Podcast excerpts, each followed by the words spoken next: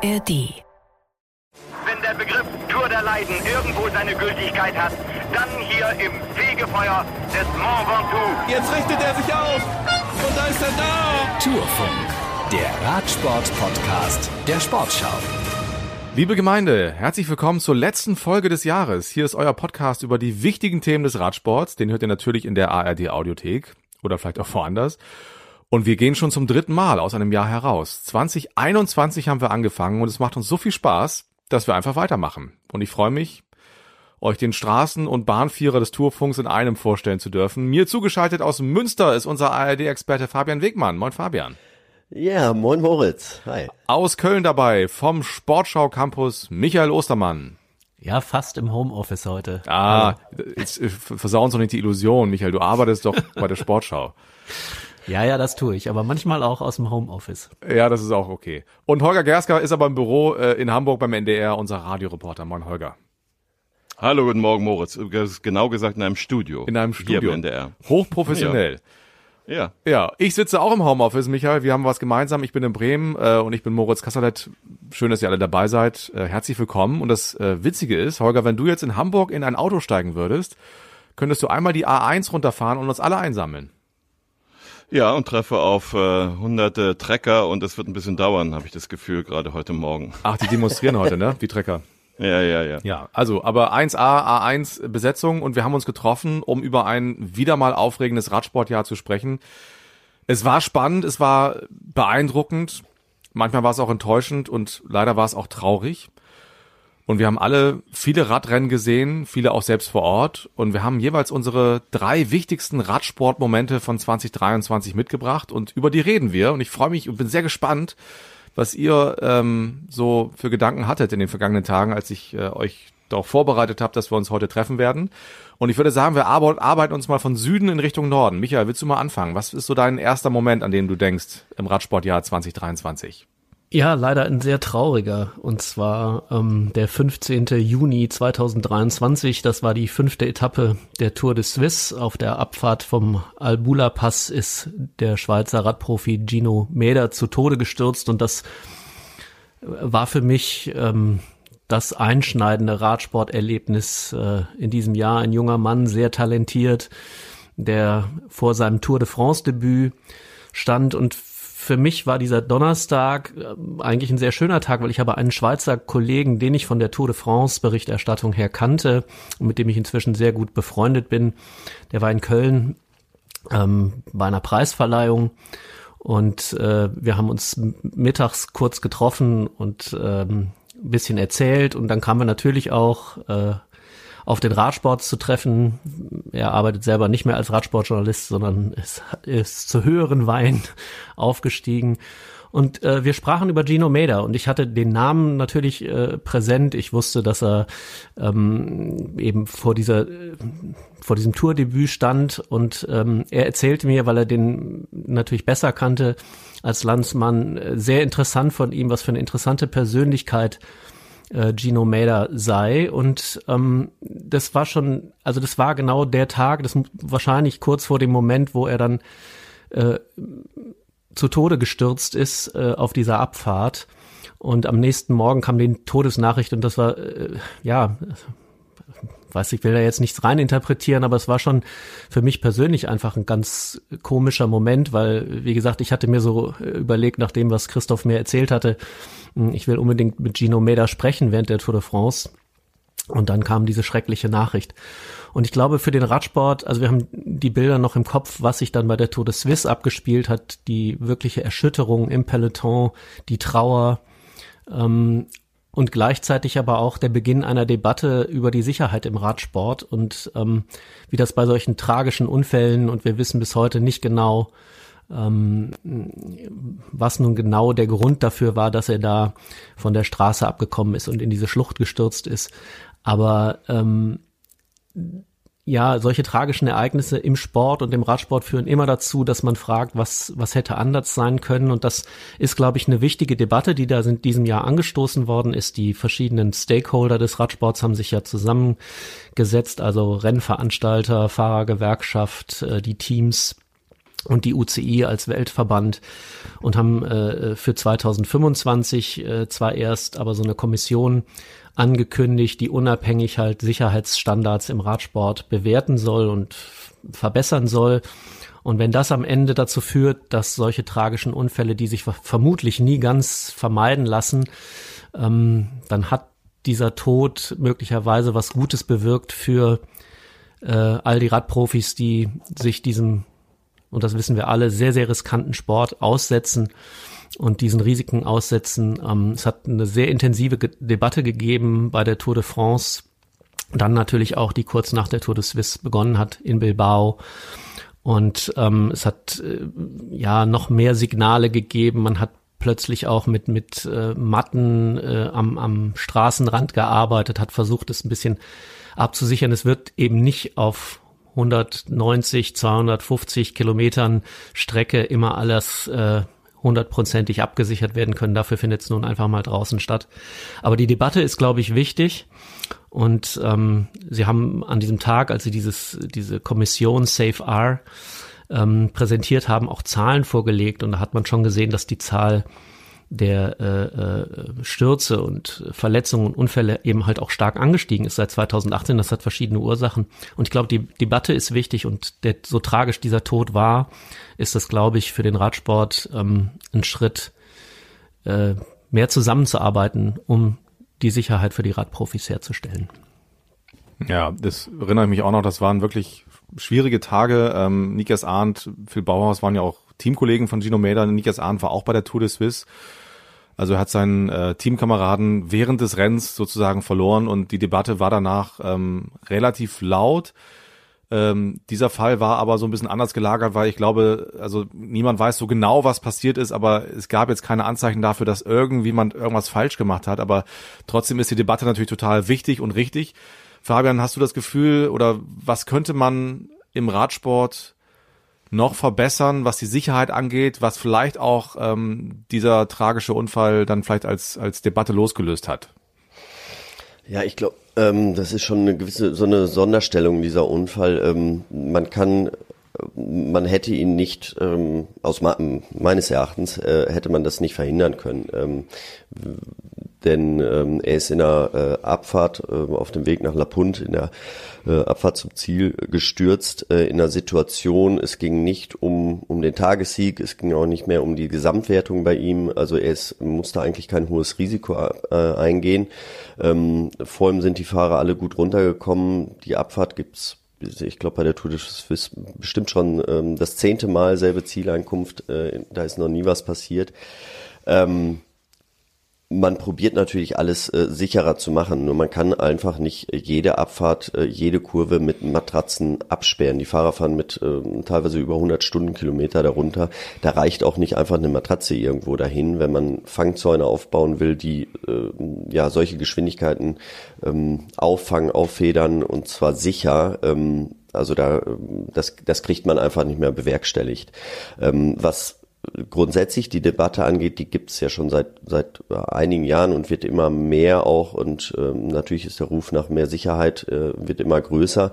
Das Problem ist einfach, ähm, die Straßenbegebenheiten, wir haben immer mehr Verkehrshindernisse, also die Straßen werden, die öffentlichen Straßen werden immer mehr ähm, beruhigt, es werden immer mehr Verkehrsinseln, immer mehr äh, Kreisverkehre, die wir haben. Äh, und die Geschwindigkeiten werden einfach höher. Ähm, das Material wird immer besser, äh, wenn wir jetzt sehen, ähm, die Durchschnittsgeschwindigkeiten der Profis, das wird, äh, das wird von Jahr zu Jahr einfach mehr, es wird die Räder sind aerodynamischer, ähm, Training ist einfach besser und ähm, deswegen wird das immer eine Debatte bleiben, eine ganz wichtige Debatte. Ähm, aber wir müssen uns immer vor Augen halten, dass wir im öffentlichen Straßenverkehr unterwegs sind und ähm, man kann nicht zu 100 Prozent alles absichern. Nichtsdestotrotz ist es wichtig, dass wir uns immer wieder hinsetzen und überlegen, was man besser machen kann. Und ähm, das ist ja auch schon seit einigen Jahren so. Also wenn wir ähm, die Strecke äh, planen, sei es beim Münsterland Giro oder der Deutschland Tour oder Eschborn Frankfurt, wo ich dabei bin, ähm, dann schicken wir ja vorher schon immer die Strecke ein und äh, die UCI schaut auch drüber. Ähm, jetzt wird wieder eine neue Kommission gegründet, die wird äh, das vielleicht auch mal noch mal kontrollieren. Nur die Sache ist, was macht man, wenn man sagt, es wird zu gefährlich oder beziehungsweise wer, wer soll das erstmal einfach alles kontrollieren? Also wenn, wenn ich die Strecke abfahre, dann ist das schon, ähm, dann sind wir bestimmt drei, vier Mal, fahre ich die Strecke ab, gucke mir das an. Ähm, und es sind oft Gegebenheiten, wir müssen irgendwo entlang, um von A nach B zu kommen.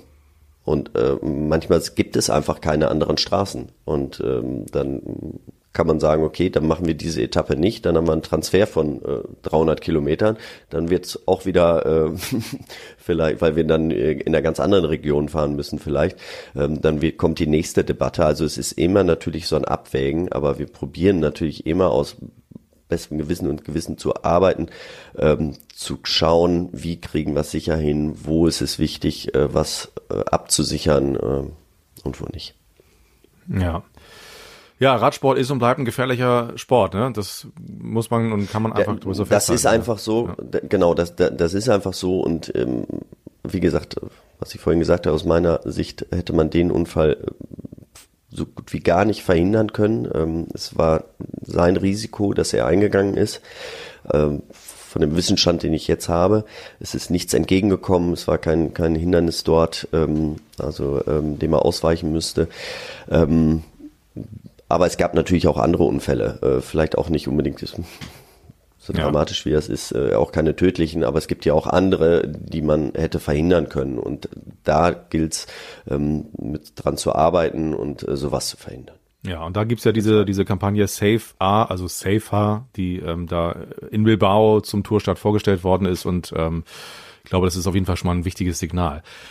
Ja, es war ein trauriger Einstieg in unsere Radsportmomente 2023. Ähm, Fabian, machst du weiter? Hast du, an was denkst du so in diesem Jahr? Ja, also das war, war mir natürlich auch das erste, was so ähm, du hattest ja, wir hatten ja vorher kurz gesprochen, du hast gesagt, die drei wichtigsten Momente und dann äh, positiv wie negativ und da ist mir natürlich das erstmal im, im Gedächtnis oder ins Gedächtnis gesprungen. Ähm, aber positiv war ähm, was ganz anderes und zwar ähm, Matej Moric, die 19. Etappe nach Polonie. Hm.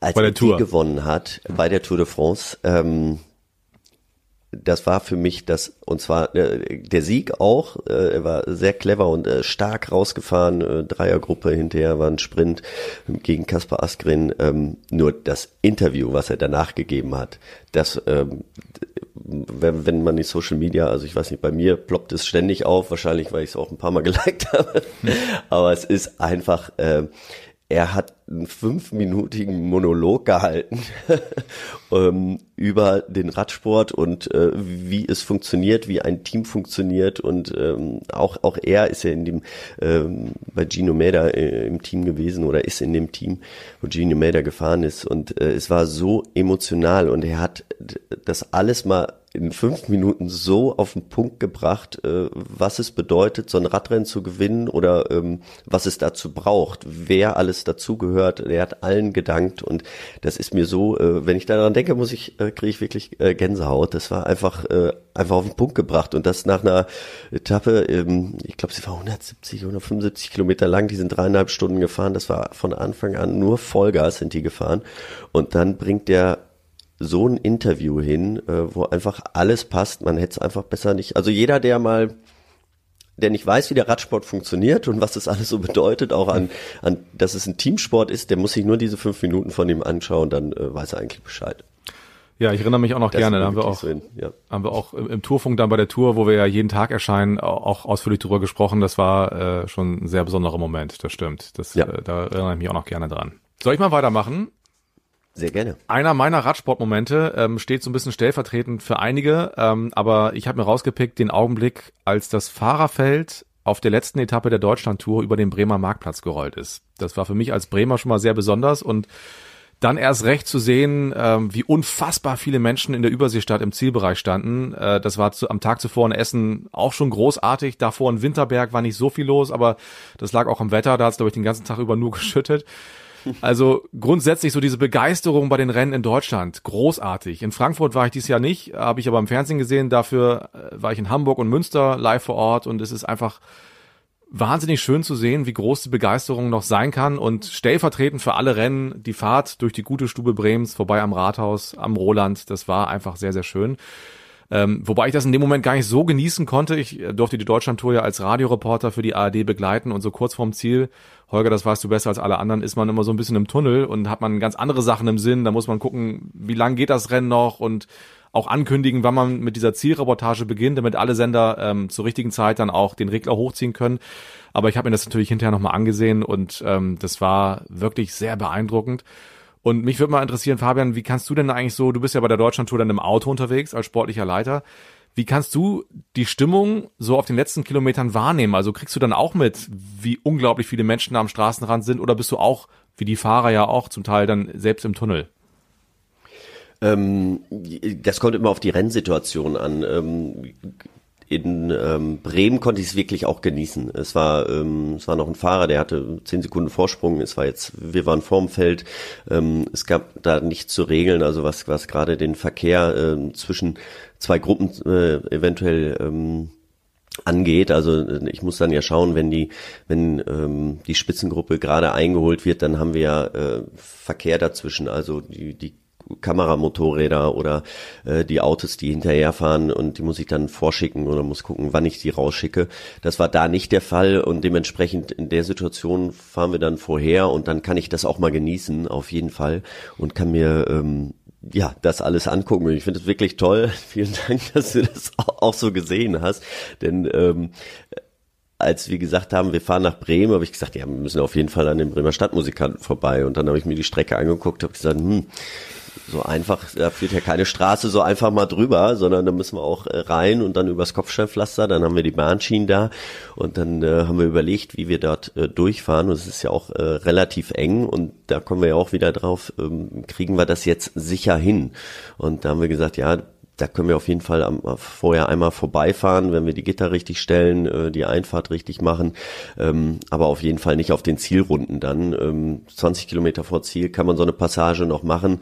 Äh, zwei Kilometer vor Ziel hätten wir dann nicht mehr vorbeifahren können. Dementsprechend mhm. haben wir es so geplant und mich freut es einfach, dass es dann auch so angenommen wurde und dass viele Leute das auch äh, dann so gesehen haben. Denn sowas ist dann auch schon ähm, ein ganz ordentlicher Aufwand, denn äh, da muss man überall dann Gitter stellen und wie gesagt, äh, die Sicherheit geht dann halt auch vor. Aber ähm, das habe ich auf jeden Fall auch genossen und die Zuschauer auch und ich habe es ähnlich wie du empfunden, ja. ja. Holger, dein erster Radsportmoment des Jahres.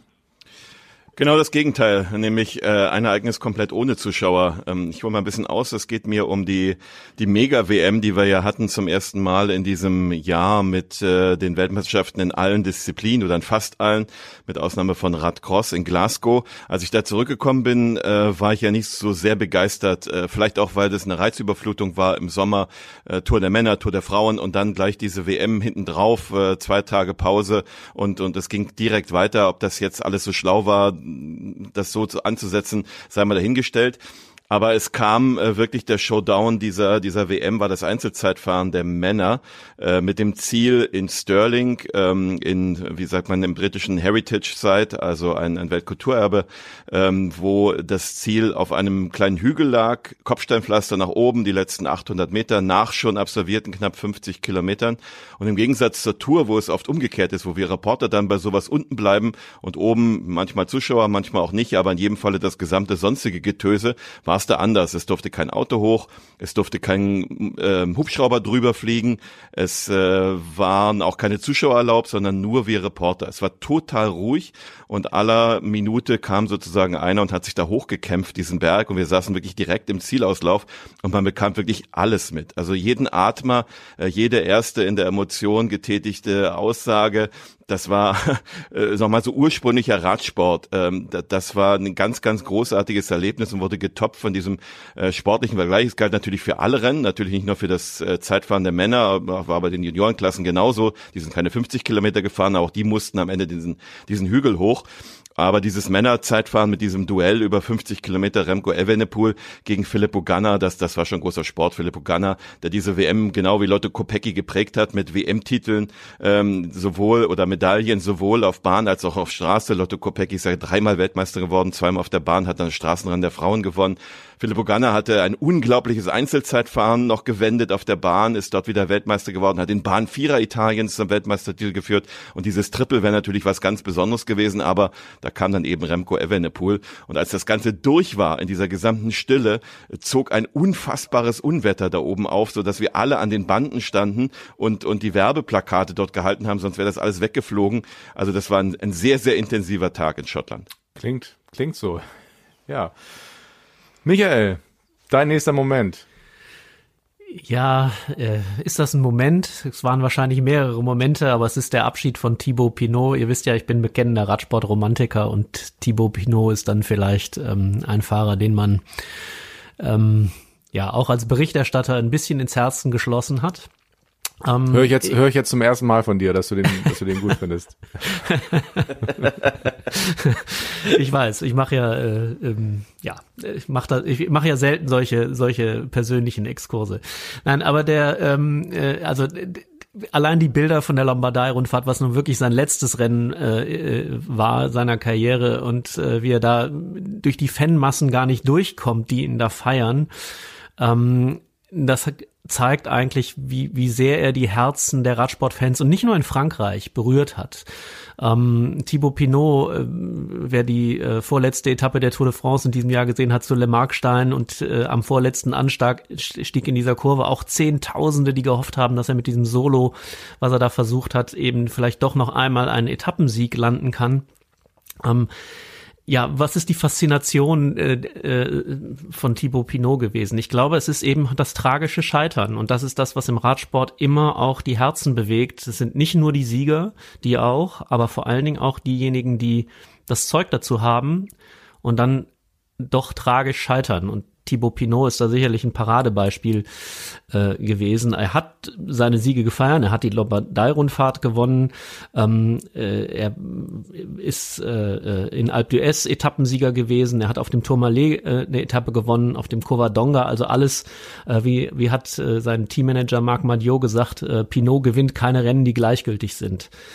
Aber er hat eben halt ähm, ja, die großen Hoffnungen, die man hatte, dass er Frankreich erlöst als Toursieger, hm, das Talent dafür hat er ohne Frage mitgebracht. Daran ist er äh, gescheitert und am schlimmsten wahrscheinlich 2019, als äh, aus meiner Sicht, und ich weiß nicht, wie euch das ergangen ist, aber ich erinnere das bis heute so, dass er für mich eigentlich der stärkste Fahrer da war. Und da hätte er diese Tour de France gewinnen können und äh, lag 20 Sekunden hinter dem späteren Sieger Egan Bernal zurück und musste dann wegen einer Muskelverletzung ähm, weinend vom Fahrrad steigen und dass dieses Bild, dieses herzzerreißende Bild 2019, wie er da vom Rad steigt, weinend und eigentlich auch bereit, seine Karriere hinzuschmeißen, weil das Scheitern irgendwie ihn selbst ähm, ja überwältigt in dem Moment. Ähm, das war schon sehr äh, herzergreifend und ähm, das sind so diese Momente, die den Radsport so besonders machen aus meiner Sicht. Dieses äh, ähm, dieser Kampf gegen die Schmerzen und gegen den ähm, äh, gegen das Leiden und äh, wenn der dann nicht im Triumph endet, sondern in noch größeren Schmerzen, dann ist das ist das sehr bewegend und ähm, ich finde halt bei Thibaut Pinot kommt noch dazu, dass er also wir haben ja sehr viel Professionalisierung im Radsport erlebt. Es geht sehr viel nach Zahlen. Es gibt strenge Diätpläne mittlerweile und äh, nichts wird dem Zufall überlassen. 50 Analysten, die äh, beim Team Jumbo Visma, dem äh, weltbesten Team, äh, äh jede, jede Pedalumdrehung analysieren, jeden Muskelzucker äh, analysieren. Und Thibaut Pinot war so ein ja, vielleicht, äh, da kommt der Romantiker dann wieder durch, so einer von denen, die, die einfach aufs Rad gestiegen sind, gefahren sind. Natürlich hat der auch trainiert und natürlich hat der sehr hart trainiert und sicherlich auch nicht unstrukturiert trainiert. Das, das will ich damit gar nicht sagen. Aber trotzdem hatte man immer den Eindruck, da sitzt noch einer, der selbst sein Herz dann auch in die Hand nimmt. Und das war nicht immer schlau, war vermutlich strategisch nicht immer richtig, aber es war halt so, so diese ursprüngliche Radsport, Kraft, die da äh, hintergestanden hat und eigentlich ein Typ, wenn man den Rummel jetzt sieht, um seinen Abschied und die Begeisterung, die er ausgelöst hat, der ja eher das zurückgezogene Leben äh, auf seinem Anwesen in den Vogesen äh, mit Zicklein und Esel genießt. Ähm, also der hat mich sehr fasziniert jetzt über die Jahre und dieser Abschied, sowohl bei der Tour de France, seine letzte Etappe, als dann eben auch dieses unfassbare Spektakel, das die Fans da veranstaltet haben um ihn herum bei der Lombardei-Rundfahrt, das waren für mich zwei bewegende Momente, die eben mit dieser einen Person zusammenhängen. Und das Spannende oder Faszinierende finde ich ja auch, dass, also wenn du mich jetzt fragen würdest, welches Bild kommt dir sofort in den Sinn bei Thibaut Pinot, dann denke ich nicht an seine Erfolge, sondern auch an dieses, an diesen Moment, als er da weinend vom Rad gestiegen ist. Und ich glaube, die Franzosen sind für sowas ja auch sehr empfänglich. Ne? Also das ist ähm, so irgendwie so ein tragischer Held und deswegen war er, glaube ich, auch so unglaublich populär in Frankreich. Oder ist er ja bis heute unglaublich populär in Frankreich. Mir kommt äh, tatsächlich als erstes dann in den Sinn äh, sein im selben Jahr 19, als er auf dem Tourmalet gewonnen hat und äh, Emmanuel Macron da war als Präsident und äh, so damals hatten wir 2019 noch keine Abstandsregeln wegen irgendwas, aber so dieses, der wollte halt jemanden in den Arm nehmen und der Präsident wollte es auch, aber eigentlich ist jetzt nicht so schicklich und sie haben es dann ja doch getan. Äh, das war so, da da waren, da, da gingen alle alle Emotionen mit ihm durch äh, und ich glaube, ich weiß gar nicht, es war wahrscheinlich sein größter Sieg da überhaupt äh, auf dieser Etappe hoch auf den Tourmalet. Ja, stimmt. Da hat Emanuel ja, Buchmann auch eine ganz gute Rolle gespielt, ne, an dem Tag.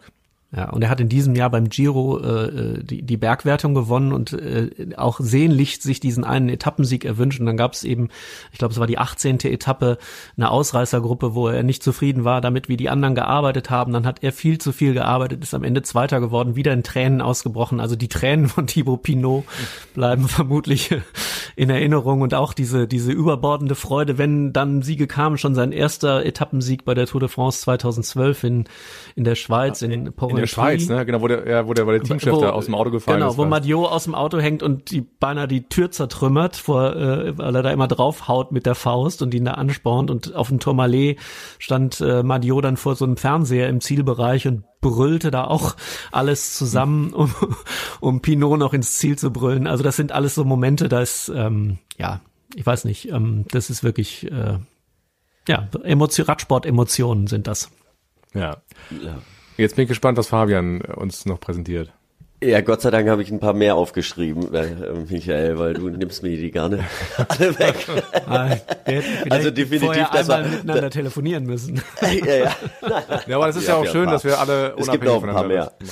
Ja, genau. Nein, aber das war auch, äh, also gerade, äh, klar, ich habe es äh, bei der Lombardei-Rundfahrt auch gesehen, ähm, ähm, im Fernsehen, da war ich nicht live vor Ort, aber bei der Tour bin ich die Etappe vorher abgefahren, auch mit dem Rad und man kam gar nicht durch diesen Trost, durch diese Fanmeile dadurch äh, von den äh, Thibaut Pinot-Anhängern und das war ist einfach unfassbar und da sieht man einfach, wie die Franzosen ihn lieben. Ähm, eben die, sie lieben diese tragischen Figuren. Ähm, diese reinen Sieger mögen sie nicht, ähm, sondern sie mögen auch die, die ab und zu auch mal verlieren. Und das war wirklich ein tolles, tolles Erlebnis.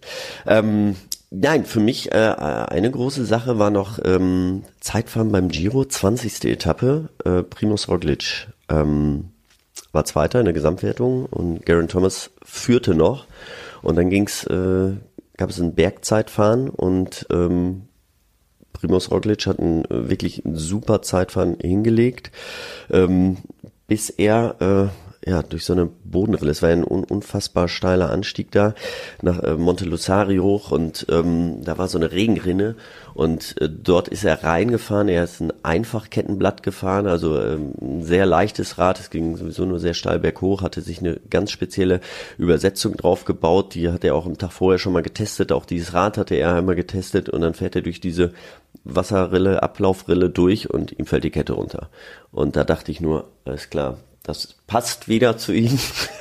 ja, äh, kurz vor Ziel äh, oder er war auf dem auf, dem Weg ähm, die Rundfahrt zu gewinnen. Äh, er lag zwar noch dort noch kurz dahinter, aber dann dachte ich, wenn die Kette abfällt, ähm, das kriegt er nicht hin. Und abgestiegen, er hat innerhalb von zwei Sekunden die Kette wieder aufgelegt und hat sich nicht beirren lassen, ist weitergefahren und er hat dann doch das Zeitfahren gewonnen, ich glaube mit 30 Sekunden ähm, oder 45 Sekunden, weiß ich nicht mehr. Auf jeden Fall hat er mit 16 Sekunden hinterher den Giro d'Italia dann gewonnen. Und das war für mich auch so ein Moment, ähm, das hat mich wirklich gefreut für ihn, weil ähm, er ist ja wirklich so eine tragische Figur. Er hat schon so oft, er hat viele Rennen gewonnen, auch dieses Jahr wieder, keine Frage. Aber er rennt ja immer noch dem ganz großen Sieg, ähm, dem Toursieg nämlich hinterher. Und ähm, da hatte er auch schon mal, äh, ja, kurz vor Ziel, ähm, beim Zeitfahren ähm, die Rundfahrt verloren und äh, dort hatte sie gewonnen und das hat mich einfach gefreut und diese Situation, ähm, das war schon Emotion pur, ja. Auch mit dem Besonder, mit der Besonderheit, dass, dass sein Kumpel aus, äh, aus Kindertagen dort an der slowenischen Grenze genau an der Stelle stand und ihn anschieben konnte dann, ähm, weil sonst hätten vielleicht die 16 Sekunden auch gewählt. Es war äh, an, an Pfingsten, ne? es war Samstag, äh, genau als das Bundesliga-Finale war, hier, als Dortmund sich anschickte, Meister zu werden und das dann doch nicht wurde, genau in dieser Schlussphase, genau da gab es auch dieses, dieses Zeitfahren. Ich habe das auch hier im Studio verfolgt und das war so diese Second-Screen-Problematik und hätte nicht gedacht, dass das Giro-Zeitfahren dann nochmal spannender wird als dieses Bundesliga-Finale. Ja. Ja, das war, war ein wirklich emotionaler Moment. Ähm, Ja. Also wer es gesehen hat oder sich nochmal anguckt, das war schon, äh, ja. Ja, und weil du das so sagtest, ne, er rennt noch diesem einen großen äh, Sieg hinterher, aber ich meine, er hat die Vuelta gewonnen, er hat jetzt den Giro gewonnen. Das ist ja jetzt nicht nichts, ne? Und ähm, Nee, nee, nein, äh, Olympiasieger auch, aber es Ja. ist, das ist das, wo er dran, äh, am Ende seiner Karriere, irgendwann wird er da dran gemessen. Das ist, äh, das wird Ja. einfach so sein. Er ist, äh, deswegen auch dieses Jahr, er hat ja fast alles gewonnen, wo er gefahren ist. Ähm, aber das, das fehlt ihm einfach noch. Oder anders Deswegen gesagt, ich glaube, er, er wird sozusagen für sich selbst immer so der Unverendete bleiben. Ne? Also gerade mit dieser tragischen Nummer da, äh, 20, was 2020 mit Pogacar, also das wird ja ähm, wird ihm wahrscheinlich immer verfolgen. Also wenn er es jetzt nicht mehr schaffen sollte, die Tour zu gewinnen, wird ihm etwas fehlen. Das glaube ich auch, ja. Aber trotzdem großartiger Fahrer und äh, er lässt sich halt nie unterkriegen und äh, ja, da hat er wirklich auch Charakter gezeigt, weil dieser Druck, der ist, ähm, ich glaube, den kann sich kaum einer vorstellen, wie, wie groß der ist. Ähm, da kann ja auch schnell mal alles zusammenbrechen ähm, und und da so ähm, ja die Kette so ruhig wieder aufzulegen, ähm, das ist nicht schwer, das, das kann eigentlich jeder, aber unter diesem Druck und ich meine, du fährst ja mit 190 Puls hoch, ähm, da ist er schon echt äh, eine Herausforderung. Das hat er gut gemacht und hat seinen Rhythmus dann sofort wiedergefunden, ist einfach weitergefahren, ganz stoisch und ähm, das ist eine extrem gute Qualität von ihm. Ja. Mein nächster Moment schließt da so ein bisschen dran an. Es ist ehrlich gesagt kein richtiger Moment. Es ist eigentlich eine ganze Saison, aber es war unglaublich zu sehen, finde ich, äh, was Jumbo Wismar in diesem Jahr geschafft hat. Äh, Roglic haben wir angesprochen. Ähm, also die Mannschaft hat alle drei Grand Tour gewonnen. Mit drei verschiedenen Fahrern. Roglic, wie gesagt, den Giro, Vingegaard die Tour, Küss die Vuelta. Ja, es wirkte so, als, als, als würde die Mannschaft mit anderen spielen und es ist natürlich irgendwie auch beeindruckend und beängstigend zugleich, weil so krasse, so eine krasse Dominanz tut auf Dauer keinem Sport gut und äh, Jumbo Wismar war die dominierende Mannschaft in diesem Jahr. Aber unglaublich ist es schon. 69 Siege verteilt auf 14 verschiedene Fahrer in einer Saison. Das ist unglaublich. Trotzdem wünschen wir uns alle irgendwie, ähm, dass es ein bisschen mehr Abwechslung gibt im kommenden Jahr. Roglic haben wir erwähnt. Ich bin sehr gespannt, was er mit Bora erreichen kann. Aber also wahrscheinlich führt an Jumbo wieder kein Weg vorbei. Aber es war trotzdem, ähm, jetzt heißt es ja anders. Jumbo gibt's ja nicht mehr im nächsten Jahr. Aber es war trotzdem ähm, beeindruckend zu sehen. Also Michael hat ja vorhin auch schon angesprochen, ähm, die überlassen ja auch nichts dem Zufall. Da wird ja jede Pedalumdrehung äh, gemessen, also jetzt überspitzt gesagt. Ähm, da steckt schon eine ganze Menge Wissenschaft hinter auch. Ähm, und deswegen sind sie auch so erfolgreich. Und das macht es vielleicht auch nicht mal so wahnsinnig attraktiv für den Zuschauer. Aber ähm, stark ist es natürlich trotzdem. Genau, also das ist schon schon ganz extrem, ähm, wie sie es wieder hingekriegt haben und ähm, wenn man sieht, die ersten, ich glaube, die ersten drei Teams sind ja mit mit Quickstep äh, ist glaube ich auf Platz fünf, aber ähm, die haben äh, ab 50 Siegen aufwärts und da, darunter ist eigentlich ähm, ja sind alle so zwischen 15 und 30 Siegen, also die sind einfach mal ein ganzes Stück äh, vorneweg. Aber ge- gefühlt ist es nicht mehr so die großen, die großen sechs, äh, die, die die Siege unter sich ausmachen, sondern ähm, selbst Bora und Ineos haben es inzwischen richtig schwer. Es, es sind äh, UAE und, und Jumbo gewesen in diesem Jahr, die das geprägt haben. Wenn man einmal so durch die World Tour Rennen äh, flitzt, dann ähm, ja, das, das fällt schon auf. Und es bleibt wirklich zu hoffen, dass sich das ein bisschen irgendwie annähert wieder und ähm, ich äh, ja momentan deutet wenig darauf hin, weil das Geld fließt auch zu zu dem, was bisher Jumbo hieß und bei UAE müssen wir uns finanziell glaube ich keine Sorgen machen. Ja, aber ich glaube, mit Roglic äh, wird Bora auch ein paar Siege dieses Jahr wieder einfahren. Da werden sie ein bisschen aufholen können. Jupp. Holger, du bist dran. Ja, mit dem ähm, ja mit dem Radsportler des Jahres äh, für mich keiner von Jumbo und UAE, sondern äh, Mathieu van der Poel, aber der spielt nur eine Nebenrolle. ähm, in der Geschichte, die sich so ein bisschen an Michael orientiert, das dramatische Scheitern, und zwar das von John Degenkolb bei Paris-Roubaix in diesem Jahr, ähm, der das Rennen ja gewonnen hat. So, jetzt wird's eng bei mir. Äh, ja, der ähm, wirklich äh, ähm, in den Jahren es auch nicht leicht hatte jetzt, äh, auch mit dem mit dem Team und mit ein paar Änderungen und wieder zurück zu, zu dem Team, in dem er seine größten Erfolge gefeiert hat. Und äh, ich glaube, kaum einer hätte ihm zugetraut, dass er in diesem Jahr mit um den Sieg fährt. Und er fuhr um den Sieg mit. Und bei Kilometer 18 man gewinnt ja irgendwie das Gefühl, äh, die Spitzengruppe wird kleiner und kleiner. Und er hatte wirklich gar kein Problem, jedem Tempo zu folgen und sie waren nur noch so wenig und am Ende, wie man dann sah, äh, wie sich das Rennen entwickelte, wahrscheinlich, also ich hätte jetzt gesagt, er wäre Dritter geworden. Äh, Mathieu van der Poel hätte sich so oder so abgesetzt. Wie gesagt, für mich der Radsportler des Jahres als äh, Mailand Sanremo-Sieger, Paris-Roubaix-Sieger, die beiden wichtigsten Klassiker, äh, also gewonnen, dazu Weltmeister geworden im Straßenrennen. Also für, für so Fahrer, die jetzt äh, keine Rundfahrer sind, äh, geht eigentlich nicht mehr. Und ähm, es wäre sicherlich auch in einem Sprint von Jasper Philipsen gegen äh, die anderen zu Philipsens Sieg gekommen, aber ich glaube, John Degenkolb hätte da nochmal auf dem Podium stehen können. Und dann geriet er in die Zange zwischen diesen beiden Alpecin-Fahrern. Äh, ein Rennunfall sicherlich, aber auch ähm, na, Ellbogen raus und es trifft dann irgendein. Die Szene, die wir äh, so oft gesehen haben und analysiert haben, war es jetzt Absicht, äh, hätte man es vermeiden können. Er hatte einfach Riesenpech und das war so bitter bitter, ihn da auf dem äh, Asphalt, den es gar nicht gab, sondern auf dem äh, auf den Pavés, auf dem Kopfsteinpflaster sitzen und liegen zu sehen, äh, weil das war wirklich wirklich eine Riesenchance für ihn, äh, seine große Karriere noch mal richtig zu krönen.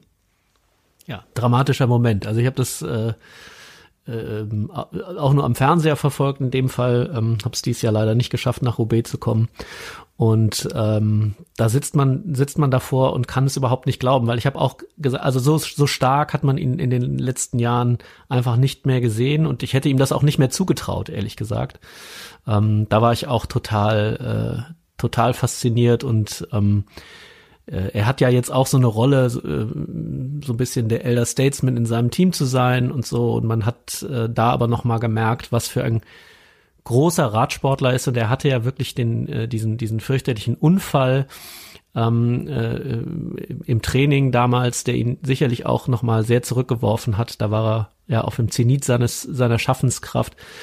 Und er ist dann nochmal zurückgekommen bei der Tour de France mit dem, äh, mit dem Etappensieg auch in Roubaix. Also Roubaix ist ja sowieso sein Ort. Und äh, ich hätte es ihm da wirklich sehr gegönnt. Ähm, ich hätte sogar nicht mal ausgeschlossen, äh, dass er das gewinnt, weil er wirklich so immer auf der Höhe war. Du hast vermutlich recht, Mathieu van der Poel wäre wahrscheinlich irgendwann sowieso weggefahren, aber äh, wenn ihm einer hätte folgen können, also hätte ich gewettet, dann ist es Degenkolb. Und ähm, ja, der Sturz hat das dann leider zunichte gemacht.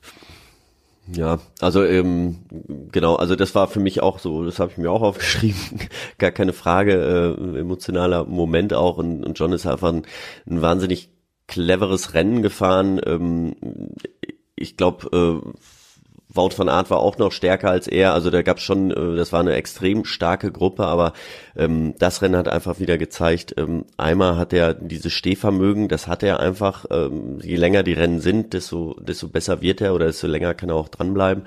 Ähm, und dann ist er taktisch einfach klug. Ähm, ich glaube, da waren noch ein paar, die stärker waren als er in der Gruppe, aber das wäre, glaube ich, auch ähm, seine Chance gewesen, äh, um nochmal dann aufs Podium zu kommen, denn ähm, äh, Jasper Philipsen hätte mit Sicherheit erstmal auf äh, Wout van Art geschaut und dann wäre seine Möglichkeit gewesen, vielleicht nochmal wegzufahren. Also ähm, das hätte er, glaube ich, äh, das hätte er hingekriegt. Er hat diesen, diesen Killerinstinkt, den hat er immer noch. Ähm, es muss halt einfach alles stimmen. Ähm, die anderen müssen einfach ein bisschen mehr, ja, die müssen platter sein, müssen ein bisschen mehr arbeiten. Dann hat er die Möglichkeit, auch nochmal so ein Rennen, äh, ja, ganz vorne zu landen. War ein bisschen wirklich schade, ähm, wie es dann gekommen ist. Philipsen zieht rüber und ähm, John stürzt dann. Ähm, klar, hätte wenn und aber ein bisschen gebremst oder der nicht rübergezogen. Das ist dann so. Ähm, aber das sind die Bilder, ähm, die es dann, ja, die so im, im Kopf bleiben. Er hat das Rennen Gott sei Dank mal gewinnen können. Ähm, dementsprechend war das, ist das, glaube ich, äh, nicht ganz so dramatisch. Aber ähm, er hat auf jeden Fall mal wieder gezeigt, ähm, dass er noch da ist und äh, dass man, dass mit ihm auch zu rechnen ist. Ja, Michael, du bist dran. I'm gone, I'm dead. das, das war eigentlich für mich äh, auch so ein Moment. Ne? Der Spruch von Tadej Pogacar Ja. auf der 17. Etappe nach äh, Courchevel. Und ähm, ja, Po- Los, da ging's hoch, ne? Genau, genau, am, äh, am Fuße des Col de la Loze. Äh, da äh, hat er diesen Funkspruch abgesetzt, äh, den ich gerade zitiert habe. Und ähm, was mich daran fasziniert ist, also wir haben ja Tadej Pogacar äh, so als ja, ich will nicht sagen Übermenschen, aber so als als als äh, fast unbezwingbar und der mm, immer perfekt eigentlich äh, ähm, und höchstens mal taktisch vielleicht ein bisschen unklug sich verhalten. Ich ähm, äh, also sich höchstens taktisch mal ein bisschen äh, unklug verhaltend, aber ansonsten eigentlich ja fast ähm, fast immer perfekt. Und äh, Tadej Pogacar jetzt so, ich nenne es mal menschlich zu erleben, nämlich einen Einbruch habend, ähm, einen wirklich schweren Einbruch äh, äh, erleidend.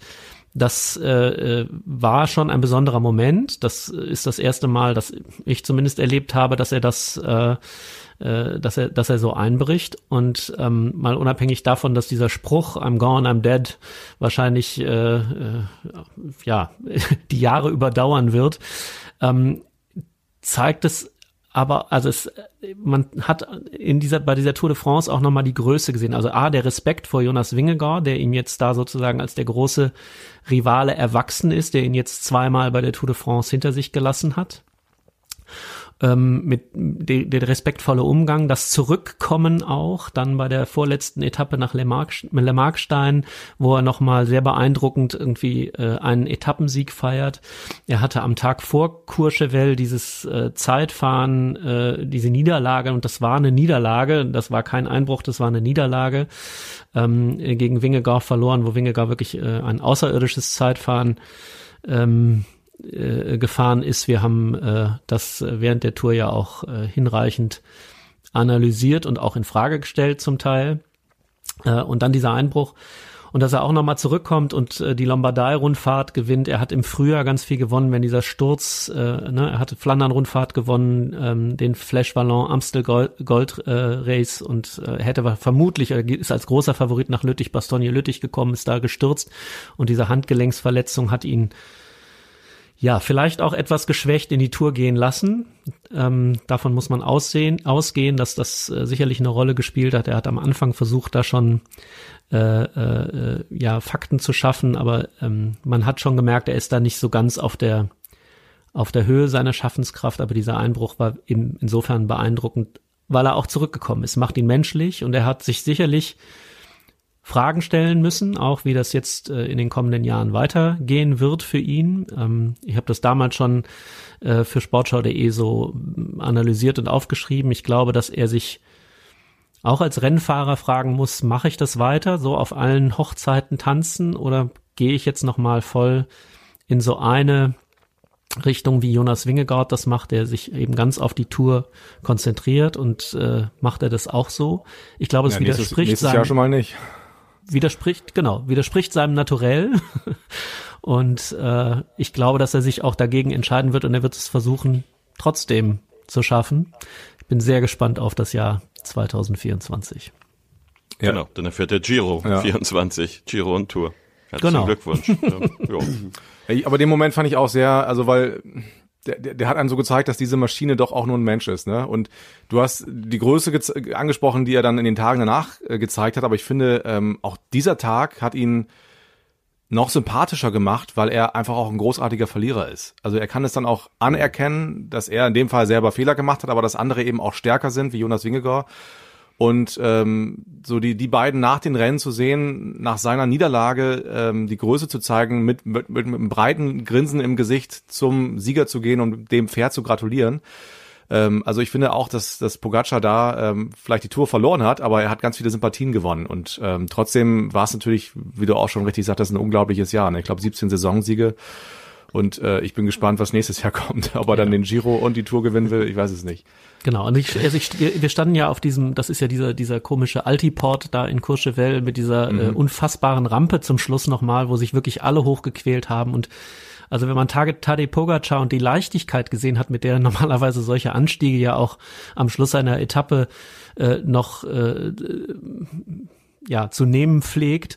Und man hat ihn da Schlangenlinien hochfahren sehen, also das war wirklich, stand da irgendwie äh, 150 Meter oder 75 Meter vor dem Ziel, weiß nicht mehr genau, ähm, an dieser steilen Rampe. Und das war wirklich, äh, also dem hing wirklich alles aus dem Gesicht, der war wirklich, äh, wirklich am Ende seiner Kräfte. Und du hast recht, es macht ihn menschlich an der Stelle, äh, weil man ja sonst immer diese spielerische Leichtigkeit ja, sich auch gewundert hat, woher er die nimmt nach, äh, nach den Strapazen, aber die, die war in dem Fall gar nicht mehr gegeben. Ja, Fabian. Das, ja, das war ein großartiger, äh, habe ich auch natürlich draufstehen, äh, jetzt äh, habe ich ja gerade schon gesagt, jetzt wird's langsam eng. ähm, aber wir, ja, ganz kurz auf Moritz, du hast auch nochmal gesagt, also diese, äh, diese Größe, die hat er einfach, ne? Und äh, egal ob er gewinnt oder verliert, er ist immer ähm, immer freundlich, also immer fair. Äh, natürlich ärgert er sich auch, und, äh, aber er ist einfach so ein fairer Sportsmann und äh, das, äh, das macht ihn einfach ganz groß und äh, da hat er viele Fans äh, eingeheimst. Ja, auf derselben Etappe ähm, kann ich mich auch noch sehr gut dran erinnern. Du hast äh, gerade die letzte Rampe da angesprochen. Oh ja, oh ja. Äh, Simon Geschke ist auch noch irgendwann ins Ziel gekommen an dem Tag. Ähm, 44 Minuten 56 Sekunden Rückstand. Ähm, der ist wirklich Schlangenlinien gefahren. Ähm, der hat äh, ja um die Karenz äh, gebankt und ist da ähm, den ganzen Tag alleine gefahren. Hat's dann aber geschafft. Ähm, ist, ist, musste nicht aussteigen, sondern hat die Karenzzeit geschafft. Es war ein, ein Riesendrama. Wir haben natürlich auch immer äh, ja auf den Ticker geguckt, haben immer geguckt, wo wo ist er jetzt. Ähm, wir haben ja immer das das Live-Signal von seinem seinem Tracker da und, und, sehen, wo er ungefähr ist. Und äh, wenn man dann sieht, ähm, ja, wenn der erste Fahrer ins Ziel fährt, ähm, Felix Gall, der auch ein Riesenrennen an diesem Tag gefahren ist, ähm, auch ein Wahnsinnsmoment.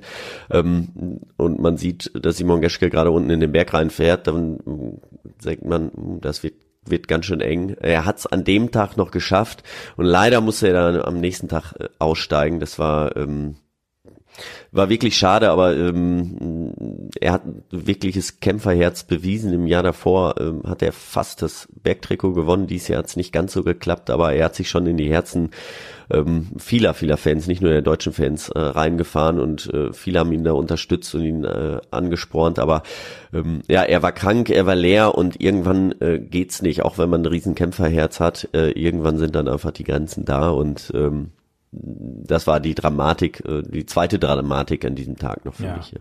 Und die dritte Dramatik an diesem Tag, und nicht nur an dem Tag, sondern das haben wir ja bei dieser Tour ähm, leider mehrfach gesehen, dass äh, Begleitfahrzeuge aufgehalten worden sind von Zuschauern und dadurch auch irgendwie Einfluss genommen haben auf das Rennen. Ich glaube, es war auch im Col de la Los, ne, als es, als da gar nichts mehr ging, mal ein paar Sekunden lang und ein Fotograf auch noch im Weg mhm. stand. Ähm, das war, meine ich, auch an dem Anstieg. Ähm, da erinnere ich mich genau. noch dran. Ja. Ähm, ja, das war natürlich, also I'm Gone, I'm Dead, sicherlich einer der großen Momente des Jahres. Ähm, ich würde gerne noch einmal auch die Tour der Frauen anführen, die ähm, wieder großartig war, auch mit zwei deutschen Etappensiegen, Ricarda Bauernfeind, Liane Lippert. In der letzten Folge des Tourfunks habe ich mit Liane Lippert ähm, auch darüber ausführlich gesprochen. Äh, diese Tour ist jetzt schon etabliert gab es jetzt zweimal und äh, man hat so das Gefühl, es ist, ist voll angenommen, sowohl vor Ort als auch in Deutschland ist das Interesse am Frauenradsport gestiegen dadurch, das auch bedingt durch die Erfolge natürlich.